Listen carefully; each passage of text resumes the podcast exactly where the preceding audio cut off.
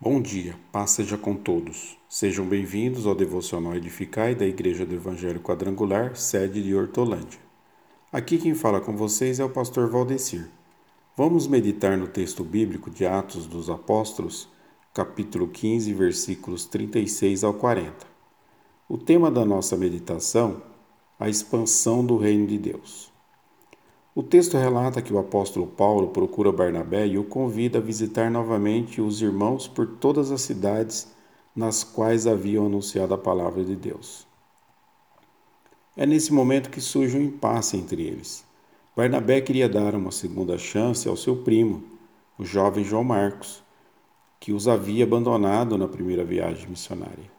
É nesse ponto que acontece entre Paulo e Barnabé certa divergência, que eles não puderam mas continuar juntos. Barnabé investiu em João Marcos e foi com ele para Chipre, ao passo que Paulo escolheu Silas e partiu para as cidades da Síria e da Cilícia.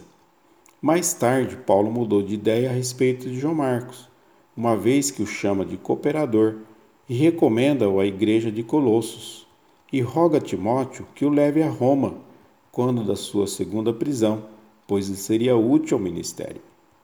Paulo e Silas, acompanhados por Lucas, chegaram às cidades de Derbe e Listra. Ali encontraram o jovem Timóteo e Paulo quis que ele os acompanhasse.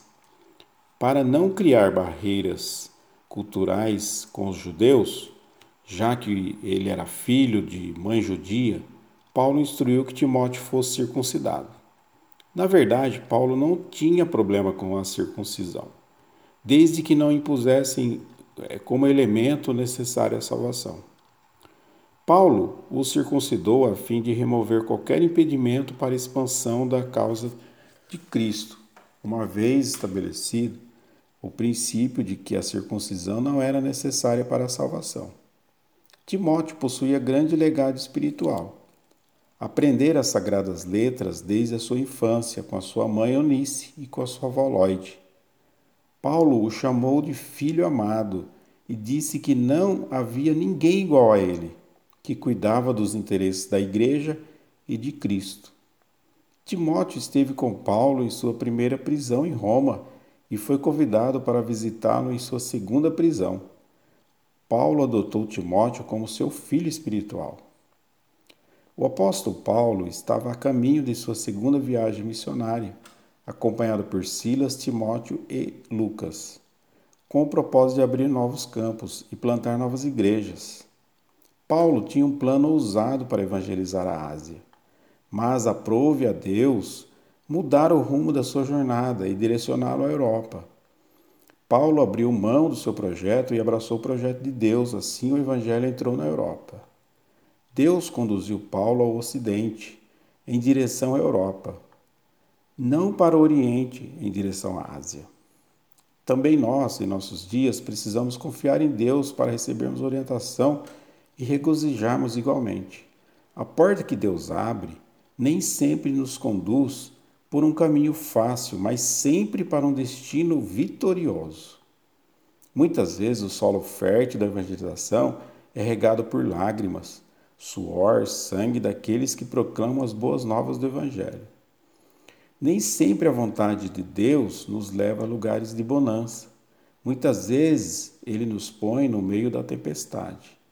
Nem sempre Deus fala conosco através do vento suave. Muitas vezes ele faz o seu caminho a tormenta. Deus queria Paulo e Silas em Filipos. Queria plantar uma igreja em Filipos, mas os missionários foram parar na cadeia. A cadeia, no entanto, não foi um acidente. A cadeia não frustrou os desígnios de Deus. A cadeia não roubou dos missionários a visão da obra, nem lhes arrancou do peito o entusiasmo de fazer a vontade de Deus. Paulo e Silas foram açoitados e presos em Filipos, mas Deus abriu as portas da cadeia, libertando seus servos e salvando até o carcereiro que os encerrara ali. Deus apontou o rumo, deu a mensagem e Paulo adotou os melhores métodos. Era um missionário estratégico. estratégico. Paulo se concentrava em lugares estratégicos.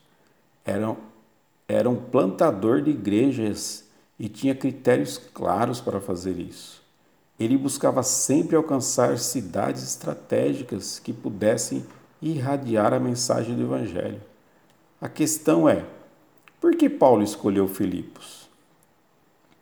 Filipos era uma cidade estratégica, estratégica pela sua, pela sua geografia, situada entre o Oriente e o Ocidente.